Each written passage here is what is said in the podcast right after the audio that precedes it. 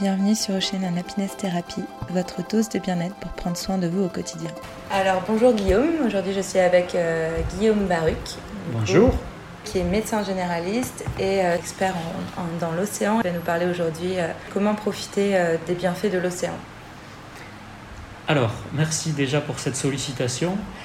Donc l'océan effectivement nous apporte beaucoup de bénéfices et nous devons en profiter, surtout dans cette période de post-confinement on a passé beaucoup de temps, trop de temps enfermés, euh, et malheureusement, on n'avait pas tous la chance d'habiter au bord de la mer euh, et de la voir régulièrement. Donc là, il faut à tout prix profiter de cet été et de cette après-saison qui va arriver, où il y aura peut-être un peu moins de monde pour en profiter, euh, pour passer au moins quelques jours au bord de la mer. Donc on n'a pas tous cette chance d'être là, mais il faut y passer quelques jours parce qu'on a besoin de se recharger à tous les niveaux. Et ça, ça peut se faire de différentes manières. Ça peut se faire de manière très simple en allant se balader en bord de mer. Alors je vous conseille quand même des zones euh, moins urbanisées que Biarritz, parce qu'en ce moment, malheureusement, le masque est obligatoire en centre-ville et en bord de mer. Et c'est sûr que si on veut respirer l'air marin, c'est pas l'idéal. Euh, c'est pas l'idéal de se retrouver avec un masque euh, pour respirer. Donc, privilégier vraiment des zones un peu sauvage, enfin il n'y a pas besoin d'aller très loin, hein. ça peut être à Bidar par exemple, euh, ou en tout cas le matin ou le soir sur la plage pour pouvoir déjà bien respirer cet air marin qui est très riche et qui apporte beaucoup de choses en prévention justement des infections respiratoires. Euh, donc ça c'est quelque chose qu'on pourra détailler, mais vraiment l'air marin, de par sa richesse en sels minéraux, en oligo-éléments et en différentes micro-substances bénéfique pour la santé pulmonaire, on a tout intérêt à le respirer en prévention primaire, c'est-à-dire pour éviter de tomber malade, mais également, si on a eu cette maladie et qu'on a eu une forme respiratoire, on a un intérêt à venir en bord de mer pour se refaire une santé, euh, comme ça se faisait à l'époque d'ailleurs euh, euh, des sanatoriums marins ou des premiers temps de la thalassothérapie, où on venait en grande partie profiter des bienfaits de l'air marin et du climat marin pour la santé. Donc ça, c'est la première chose. Donc ça, on peut en profiter en marchant en bord de mer, en faisant de la méditation en bord de mer, ou tout simplement en contemplant l'océan. Euh, la deuxième étape, c'est euh, aller dans l'eau. Aller dans l'eau, c'est vrai que euh, la température est idéale en ce moment. Donc il faut en profiter. moi, c'est vrai que je suis un adepte des bains froids. mais avant... c'est aussi bon pour la santé les bains, les bains froids, non?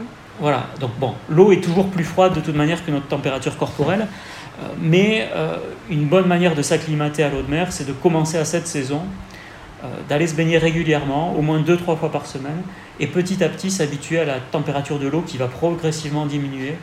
Bon là, elle est très chaude du fait du réchauffement climatique, on a des étés avec une eau de plus en plus chaude qui approche les 23 ou 24 degrés, donc c'est vraiment très chaud. Euh, mais bon, ça va vite diminuer et donc il faut profiter de, ces bains. Donc la façon la plus complète de profiter des bienfaits de l'eau de mer, c'est vraiment de faire des bains de mer en maillot, même sans crème solaire, pour se retrouver vraiment avec le, maximum de, peau en contact avec l'eau de mer. Et moi, ce que je conseille ensuite, c'est de sécher au soleil euh, et de ne pas se doucher tout de suite après. Pourquoi? Pour garder les sels minéraux sur sa peau et pour leur laisser le temps de pénétrer dans les couches profondes de la peau et ensuite dans la circulation. Donc ça, ça a été prouvé par des études qui commencent à remonter maintenant, mais euh, qui montrent que si on se douche juste après, et ça c'est valable aussi si on se fait un bain dans sa baignoire par exemple avec des sels d'Epsom, euh, il faut laisser un temps d'absorption aux sels minéraux. Donc euh, voilà, donc gardez les sels sur votre peau, euh, gardez aussi euh, la, vitamine D qui se synthétise en grande partie par la peau et par les couches superficielles de la peau. donc une fois que vous avez fait votre bain ou votre session, c'est pas la peine de vous doucher immédiatement après, sauf si l'eau est polluée. Bon là, dans ce cas-là, ça se conçoit. voilà, donc vraiment. Sinon, on perd tous les bénéfices. Tous les bénéfices on perd une grande partie des bénéfices. Et Mais on ne les perd pas tous parce que quand même les bienfaits de l'eau de mer, c'est euh, le, fait de se retrouver en apesanteur dans cette eau de mer, de se retrouver avec un poids qui peut être divisé par 8 quand on est immergé jusqu'au cou, quand on nage en fait, notre poids euh, est divisé par 8, euh, donc, voire par 10. Donc on sent même plus son poids. Donc rien que le fait d'aller s'immerger dans une eau salée, c'est bénéfique, notamment pour tout ce qui est douleur articulaire, les personnes qui sont en surpoids par exemple aussi, avant de se remettre à courir par exemple. Moi ce que je conseille c'est de faire une activité dans l'eau, donc soit de natation, soit porté par une planche. Et vraiment, par rapport à ça, c'est vrai que toutes les activités de surf-thérapie, euh, alors la surf-thérapie, pour résumer, c'est toutes les activités physiques en bord de mer. D'accord. C'est pas juste le surf, c'est euh, aussi bien euh, la marche aquatique que le body surf, que la planche à voile, que le stand-up paddle. L'idée, c'est de profiter des bienfaits du bord de mer parce qu'en bord de mer, on a une zone qui est très intéressante au niveau environnemental, euh, parce que c'est là que l'air marin justement va être le plus riche. Pourquoi? Parce que c'est là que les vagues cassent, euh, et donc le fait qu'elles cassent à cet endroit-là, ça va enrichir l'air marin en ce qu'on appelle des ions négatifs, c'est-à-dire que l'air quelque part est électrisé entre guillemets, euh, c'est-à-dire que vous avez par exemple des, des, des molécules d'oxygène euh, qui vont se retrouver à gagner un électron euh, et donc à faire des ions négatifs qui sont mieux absorbés par l'organisme et qui vont avoir tout un impact positif contre le stress, euh, pour la performance sportive également. Il y a des ioniseurs qui étaient utilisés notamment pour stimuler les athlètes. Et ça, vous n'avez pas besoin d'y avoir recours quand vous êtes en bord de mer, finalement. Ce bord de mer est un espace tellement riche que vous avez tout intérêt à faire vos activités physiques dans cet endroit. Donc euh, voilà, plus vous vous éloignez de l'océan, moins vous avez ces bénéfices, mais plus vous êtes près de la zone de surf, plus vous allez en retirer des bénéfices. Donc c'est important de faire le maximum d'activités dans cette zone. Donc déjà pour profiter de l'air marin, c'est d'être vraiment près de la mer, d'en profiter, que ce soit en marchant, en méditant, ou même en faisant des sports dans l'océan. Et après, c'est vraiment en s'immergeant dans l'eau où on va bénéficier des sels euh, minéraux et des, des oligo-éléments. Est-ce qu'il y a un temps, euh, un temps de bain pour euh, pouvoir absorber et capter ces minéraux à, travers la peau ou on peut faire un plouf et ressortir directement? Alors ça, c'est une excellente question parce qu'effectivement, il faut rester un minimum de temps dans l'eau. ce qu'on conseille en général en hiver, c'est une minute par degré. Donc si en hiver tu as une eau à 12 degrés, tu restes 12 minutes. En été, on peut rester plus. Tout dépend de ton habitude, de ta constitution, de ta condition physique. Euh, mais c'est vrai qu'en été, bon, euh, il faut rester minimum 10 à 15 minutes. Minimum. Euh, et après, voilà, on peut rester plus longtemps, mais il faut toujours repérer ce moment où l'hypothermie guette. Parce que c'est vrai qu'il y a une phase où on se sent parfaitement bien dans l'eau, euh, mais malheureusement, l'hypothermie arrive souvent sans prévenir, donc il ne faut pas partir trop loin, il faut y aller progressivement. Euh, le premier jour, ça peut être 10 minutes de bain, le suivant 15 minutes. Euh, ensuite, se donner, des, se donner des objectifs, comme à, Biarritz, on a la chance d'avoir des rochers, on peut aller nager jusqu'à tel rocher tel jour, revenir et y aller progressivement. Et ensuite, c'est surtout voilà, passer du temps pour récupérer du bain, sécher au soleil, ça c'est important, mais après, on n'a pas besoin de rester euh, heures à la plage. Moi, c'est vrai que je suis un adepte des courtes sessions, voire très courtes sessions. Euh, tu vois, euh, si tu as un rendez-vous professionnel, par exemple, en début d'après-midi, moi, j'arrive en une demi-heure, voire trois quarts d'heure, mais en une demi-heure, à faire mon activité physique, à ressortir, tout compris, hein, avec le temps de séchage, la douche, mais au moins, c'est plus intéressant finalement d'y aller tous les jours un peu que d'y aller beaucoup de manière très espacée. Ça c'est très important. Une activité physique pour qu'elle soit euh, bénéfique, il faut qu'elle soit régulière, raisonnable et raisonnée. Ça c'est très important, c'est-à-dire voilà, il ne faut pas en faire trop parce que si vous en faites trop sur une courte période, vous n'arriverez pas à tenir le rythme. Et donc, euh, par exemple, pour le poids, vous allez faire le yo-yo parce que vous allez perdre du poids pendant cette période-là et ensuite ça va revenir. Euh, et pour les bienfaits, c'est pareil. Donc il vaut mieux arriver à avoir une routine euh, sur voilà, la semaine, le mois, l'année. Et même si là encore, on n'a pas tous la chance de pouvoir faire ça au quotidien, il faut quand même avoir un, planning sur l'année pour se dire, voilà, je vais profiter de l'océan à telle période, de telle manière. Et c'est pour ça qu'il y a un intérêt à faire des prescriptions même de, de surf thérapie, des prescriptions personnalisées, donc moi, c'est vrai que je donne des exemples à la fin du livre Surf Thérapie sur des ordonnances de surf thérapie qui peuvent être personnalisées en fonction des personnes et en fonction de, de, leurs problèmes. Mais après, chaque personne peut, en fonction de, de, ses habitudes et de ce qu'elle aime, en fait, elle peut se faire sa propre ordonnance. Et nous, c'est vrai qu'on a développé à Biarritz un système de sport sur ordonnance qui permet de prescrire à tous les patients une activité physique sur ordonnance qu'on a développé via un passeport santé et qui permet à tous les médecins maintenant sur la côte basque euh, de délivrer une activité physique. Euh, alors c'est pas que du surf, hein. ça peut être le surf, ça peut être le paddle, ça peut être la natation, mais ça peut être euh, de la marche nordique, de la randonnée, du karaté, du yoga, du pilate. mais chaque médecin maintenant, plutôt que des médicaments, peut prescrire dans différentes indications. Et dans quasiment toutes les indications, hein, que ce soit un sevrage tabagique, un diabète, une hypertension, un surpoids, euh, un épisode dépressif modéré, il peut prescrire donc une activité physique. Donc il va prescrire comme un médicament, il va prescrire euh, l'activité, la fréquence, l'intensité, la durée. L'avantage c'est qu'on va pouvoir suivre sur trois mois euh, la prescription pour voir si le patient a vraiment respecté ou pas. Et donc voilà, c'est intéressant, c'est le, le, sport, le sport médicament. D'accord.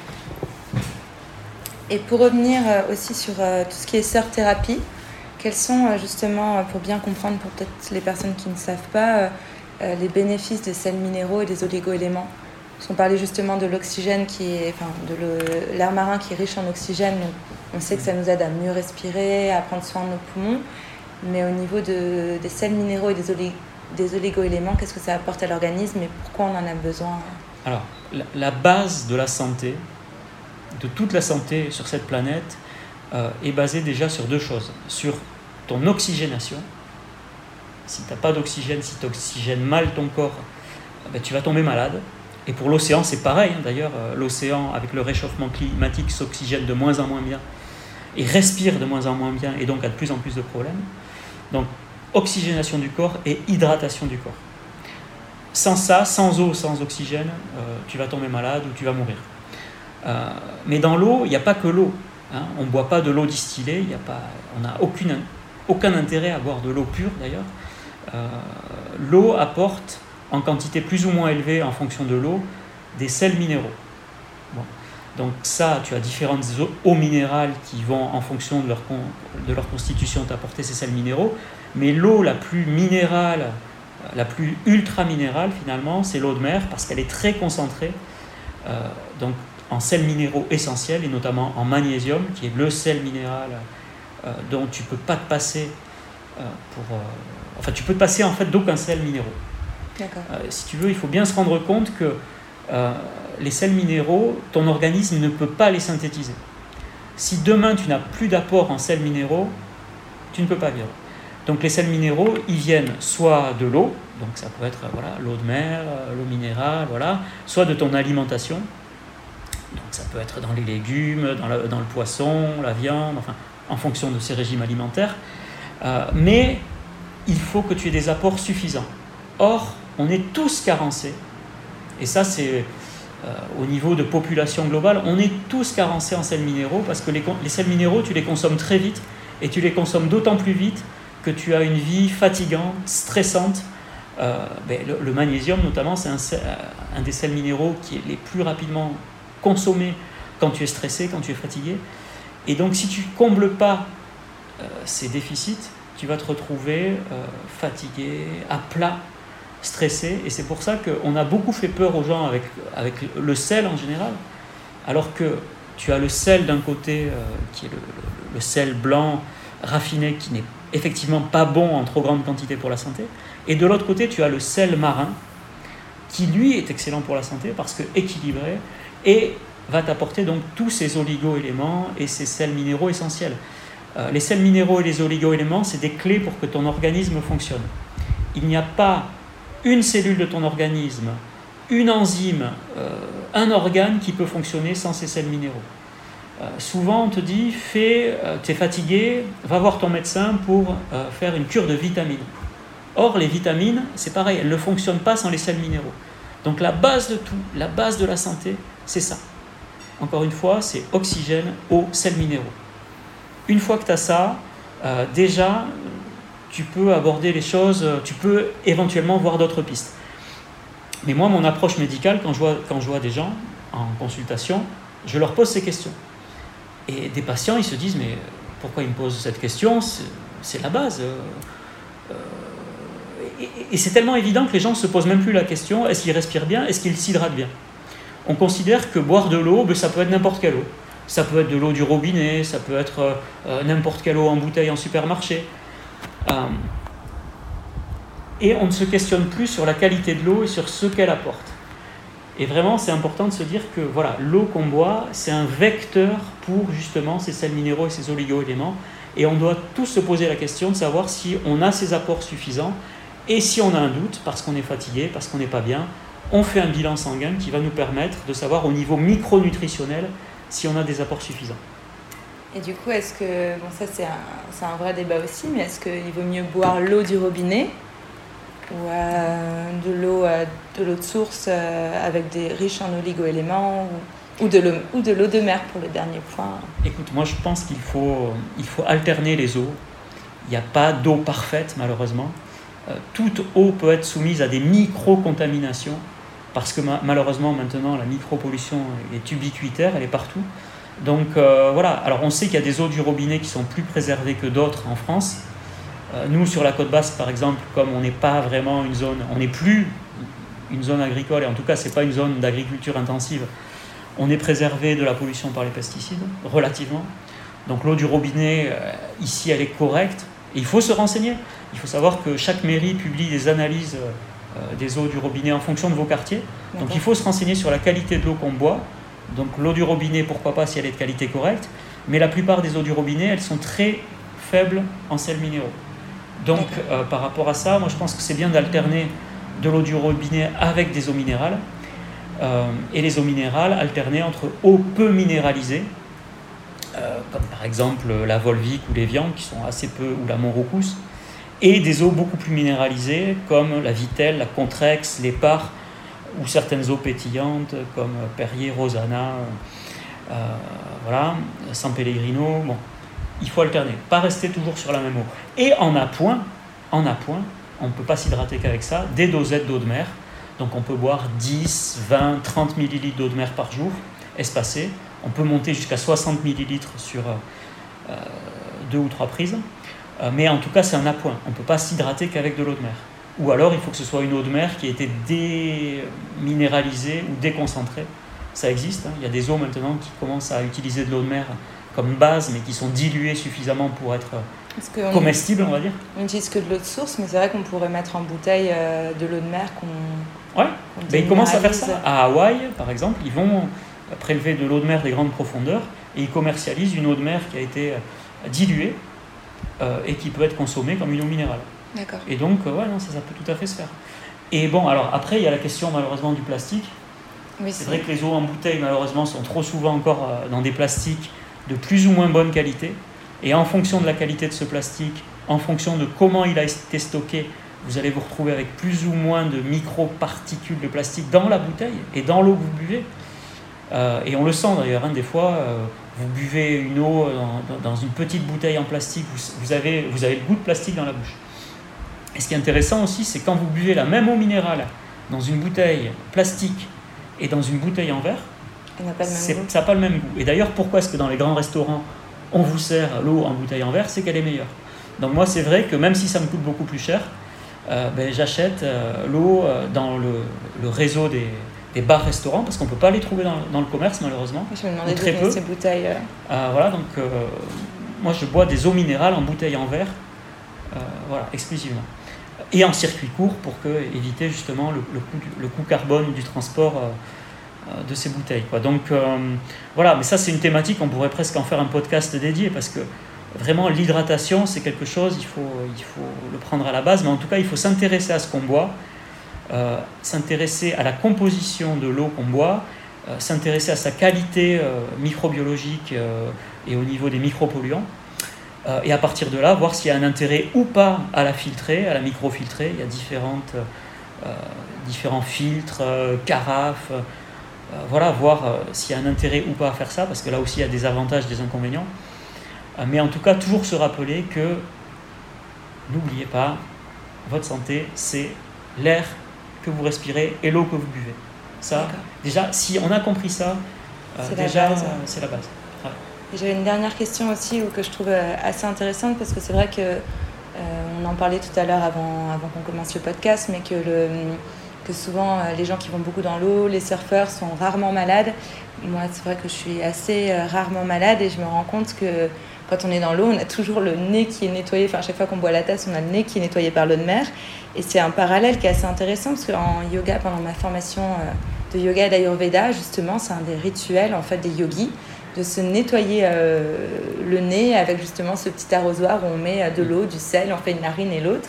C'est vrai que pour moi, bah, à chaque fois que je vais dans l'eau, je me dis, bah, c'est exactement ce que je fais, ça nettoie. Et du coup, euh, comment, quels sont justement ces bénéfices quand on boit un peu la tasse, quand on est nettoyé par l'eau de mer? Qu'est-ce qui se passe? Et comment on pourrait le refaire, qu'on soit l'été ou, ou qu'on soit chez soi, pour en bénéficier? Alors il faut regarder ce que font les yogis et toutes les, médecine ancestrale, parce que souvent ce qu'ils font, c'est pour de bonnes raisons. C'est-à-dire qu'ils se sont rendus compte avant nous qu'il y avait des bénéfices pour la santé. Donc effectivement, pour moi, euh, le geste d'hygiène majeur, je dis bien majeur, c'est-à-dire avant de se laver les mains, euh, y compris, enfin ça c'est mon opinion personnelle, mais j'ai des éléments quand même scientifiques pour, euh, pour l'étayer, avant de se laver les mains et avant de se laver les oreilles surtout, on est dans un pays en France où je fais des statistiques avec mes patients, je pense que 9 personnes sur 10 se lavent les oreilles avec un coton-tige, alors que ça ne sert à rien, parce que votre oreille est fermée par un tympan, et donc euh, les microbes qui y rentrent euh, en ressortent via le cérumen, qu'on perturbe justement avec des cotons-tiges. Bon, bref. en tout cas, ce qui est sûr, c'est que toutes les infections, tous les microbes, tous les polluants, tous les allergènes rentrent dans votre organisme par le nez. Donc si vous voulez éviter tous les problèmes qui sont liés à l'inhalation justement de ces particules, il faut idéalement vous laver le nez régulièrement. Soit quand vous êtes malade, soit en prévention. Donc c'est vrai que le moyen le moins agressif de le nettoyer, c'est via un étipote ou un rhino horn, ces espèces de petites lampes d'Aladin euh, qui font que l'eau salée idéalement rentre dans le nez et en ressort. Et là, on a des études qu'ont fait des ORL, donc des spécialistes de la, de la sphère ORL, qui ont montré que euh, l'eau de mer, notamment, rééquilibre les populations bactériennes dans vos fosses nasales, dans vos sinus. Et c'est pour ça que, en fait, soit vous vous faites donc votre euh, soin avec, euh, avec votre, petite, votre petit pot pour vous laver le nez, soit vous vous faites un stérimar, un physiomère ou un quinton en pharmacie, donc ça c'est de l'eau de mer stérile, soit ben encore plus simple, vous utilisez la méthode naturelle, vous allez vous baigner, vous allez surfer, euh, et en faisant euh, un canard ou en vous prenant un wipe-out. Euh, ce que je dis parfois, c'est que voilà, un wipe-out, un, beau, un bon wipe-out vaut bien un stérimar en pharmacie. Donc, à partir du moment où vous vous êtes nettoyé le nez, vous avez moins de risque de tomber malade. Et c'est vrai que souvent, ce que je remarque, moi j'ai beau être médecin, j'ai beau voir des gens malades du matin au soir toute l'année, je tombe hyper rarement malade, là je touche du bois. Euh, ça fait plus de trois ans que j'ai rien attrapé. Mais les rares fois où je tombe malade, c'est quand je passe 2-3 jours sans aller surfer. Parce que justement, euh, je passe trop de temps peut-être sans me moucher. Euh, voilà, et on voit avec ce Covid-19 d'ailleurs, pourquoi est-ce qu'on nous fait un prélèvement nasal, d'ailleurs très douloureux, qui va prélever assez profondément je confirme qu'il est douloureux. voilà, je, sais que tu as eu une mauvaise expérience. Mais pourquoi est-ce qu'on va le chercher au fond des fosses nasales? C'est parce que les microbes, ils sont bien à cet endroit-là pour se reproduire et à partir de là contaminer notre organisme. Donc si on se donne les moyens de nettoyer et de faire circuler cette zone, en respirant bien, en se mouchant et en drainant avec euh, une eau de mer, qu'elle soit pharmaceutique ou du milieu naturel, eh ben on va prévenir la plupart des infections. Ça peut paraître bête comme bonjour, mais euh, il faut savoir qu'on a des chercheurs écossais en ce moment qui sont en train de faire un protocole d'étude pour voir si justement l'eau salée en bain euh, de bouche ou en lavage nasal n'est pas tout simplement le, meilleur traitement préventif euh, du Covid-19. Ah oui, d'accord. Donc voilà, ça, peut paraître voilà, iconoclaste parce que personne ne vous en parle. mais c'est vrai que pour une infection qui arrive par le nez, c'est vrai que c'est beaucoup plus logique de se laver le nez d'une manière efficace plutôt que de se laver 36 euh, fois les mains dans la journée, euh, alors que le virus ne va pas rentrer euh, par vos mains dans votre organisme. Voilà, donc s'il y a un message, c'est ça, c'est vraiment le geste de prévention de base. Écoutez nos ancêtres yogis, ils avaient raison, lavage du nez quotidien. Et si vous ne pouvez pas le faire avec les moyens à la maison, une bonne session, un bon bain, et ça le fera aussi bien. Voilà. Bah, merci beaucoup, euh, Guillaume Baruc. Peut-être qu'on aura l'occasion de. Ah, ben il y a d'autres thématiques à développer. Thématiques, hein, a tellement. Euh, ce sont des sujets euh, infinis à développer. Et il y a tout un champ de recherche à développer autour de ça, autour des médecines naturelles. Et on a tout intérêt à une époque où on, on cherche toujours à avoir recours à la technologie, aux biotechnologies, aux derniers médicaments, aux, aux derniers vaccins on a tendance à oublier que finalement, la première médecine, c'est la nature. Hein, et que si on l'oublie, eh bien, on va régresser tout simplement dans l'état de santé des populations. Et malheureusement, on est en train de perdre en espérance de vie, euh, que ce soit aux États-Unis ou même euh, en France. Là, il y a l'espérance de vie qui a marqué euh, le, pas l'année dernière. voilà, si on veut continuer à aller de l'avant, il faut d'une part s'inspirer de tout ce que la médecine traditionnelle avait de bon et rajouter ce que peut nous apporter euh, voilà, la nouvelle médecine avec ses nouveaux médicaments, euh, mais arriver à faire la part des choses. Euh, j'ai envie de dire, il ne faut pas que la, médecine high-tech fasse oublier la médecine de base. Et malheureusement, j'ai l'impression que les derniers événements nous entraînent dans cette spirale où on oublie voilà, les bases que sont, pour être en bonne santé, j'ai besoin d'air, j'ai besoin d'eau, j'ai besoin de soleil, on n'en a pas beaucoup parlé, mais on a besoin de soleil pour être en bonne santé, pour prévenir les infections. Et donc c'est tout ce que je m'apprête à faire là en terminant ce podcast et en allant faire une petite session de paddle. Bah, merci beaucoup Guillaume et si vous souhaitez du coup retrouver ces ouvrages, il y a un ouvrage Surf Therapy et un deuxième ouvrage qui est Detoxification et je vous partagerai du coup euh, les liens euh, dans ce podcast. Merci beaucoup. Merci à toi. Si ce podcast vous a plu, n'hésitez pas à le partager et à le noter sur l'application d'Apple Podcast, de mettre une petite étoile et un commentaire. C'est très rapide, mais pour moi, ça m'aide beaucoup. Merci, à très bientôt.